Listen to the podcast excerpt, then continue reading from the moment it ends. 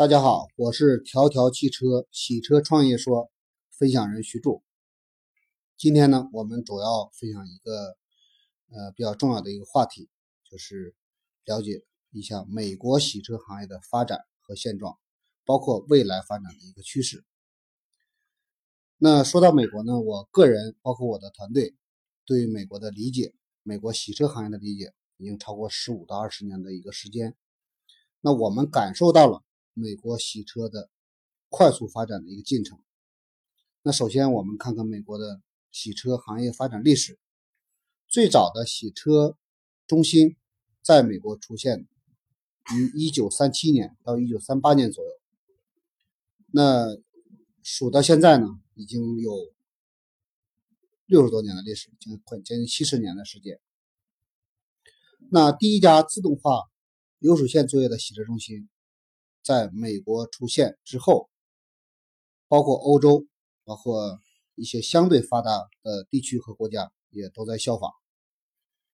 那真正意义上的流水线洗车是标是行业发展的一个标志性的一个时刻。自从这一刻开始，美国的洗车行业正式的踏上一条正规化发展的一个道路上来。那美国经过六十多年、前七十年的正规化洗车行业的发展，那已经形成了基本完整的产业链条以及供应链体系，才形成了今天我们所看到的美国市场上出现的正规的洗车中心，以及形成了基本标准的洗车服务体系，标准化执行的也非常好，从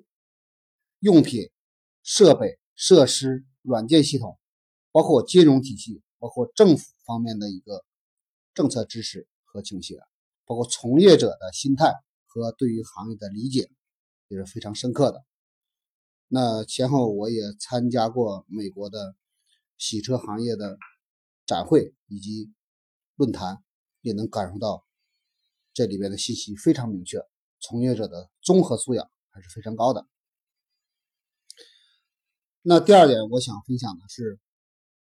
我个人对于美国洗车行业发展的一些一些感受。那首先感受到最明确的信息是，美国从最初的大面积手工洗车，发展到今天的自动化洗车中心为主导的服务模式，这是经过将近六十多年的时间。那我们再看美国的手工洗车到底是什么样一个业态形式？最早期的美国手工洗车呢，也是车主自己不动手，是由服务方提供人员为其提供服务。那由于美国整个人口结构以及服务需求的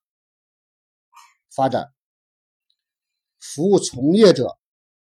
极其紧张，以及服务从业者的薪金待遇水平快速增长，导致了低端化、相对低端化、劳动密集型的行业，对于人工需求矛盾点就出来了。那洗车行业最大的问题就是人的问题。经过将近二十年的时间发展，人工洗车。快速的被自动化洗车取替了。那取替之后的洗车行业发展进入了一个新的一个重要阶段，就是自动化流水线作业洗车为主导的洗车中心，配合了自助自助式的洗车服务需求。这是目前美国洗车行业的现状。那第三点，我想。分享的就是美国洗车行业到底为什么能形成今天这样相对有序的一个行业从业状态呢？那首先我们要看一下美国洗车行业的监管体系和制度批复手续批复体系是怎么搭建的。那在美国呢，是洗车行业是由呃，行业的企业们组建成了一个正规的商会或者协会。这个协会呢，基本都是以区域性为主导的，比如以州为单位的，或者以大地区为单位的。那当然也有整个美国的国家的洗车行业协会。那真正行业的监管和手续方面的批复，包括整个产业链之间的嫁接我整个行业的发展咨询，都是由商会和协会来完成。那这个协会组成也是由刚才我讲，也是由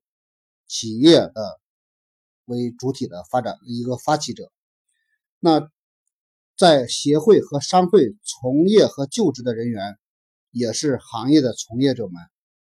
基本都是从业的创业者们，他们对于行业的了解和理解非常清楚。以行业的人管理行业，这是特别有效的一个办法。对于行业的真实需求，也会快速的理解到非常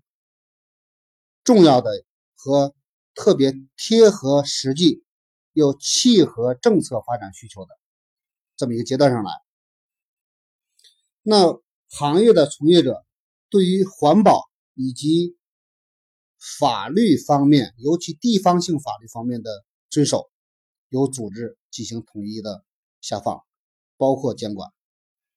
那违法的成本在美国大家都知道还是非常高的，那大家都不会因为个人的私利去轻易触碰法律，尤其长期的商业行为。更没有人愿意这样做。那现在在美国的洗车行业从业者大多数由墨西哥人组成的，这跟欧洲很相似，很相似。由于本国的劳动力的成本过高，各种税负担负的成本过高，导致了外来务工者对于洗车行业的青睐。还是非常重要的一个信息，这个信号非常有意思。那洗车服务模式、服务方式的本身来看，由最早的手工洗车转化成今天的自动化洗车中心为主导的，到无人值守的自动化洗车中心，到现在包括未来真实需求的。有个定个个性化定制服务需求为主导的发展方式，在美国洗车行业体现的非常清晰。也就是说，由早期的低价竞争，现在向服务品质和服务效率方面的提升做了很大的一个进步。这是美国发展的现状。还有一个重要的一个点要强调的就是。由于在美国不允许销售预售制的卡，也就是说现在的储存卡、会员卡，导致了美国洗车行业过往的这些年都是以现金交易或信用卡的每次单次交易为主导的一个结算方式。那专业化洗车中心呢，在美国现在展现最新的一个业态形式，就是由原有的无人值守。现在也加了很多人，对于车主的个性化服务需求，包括服务质量方面，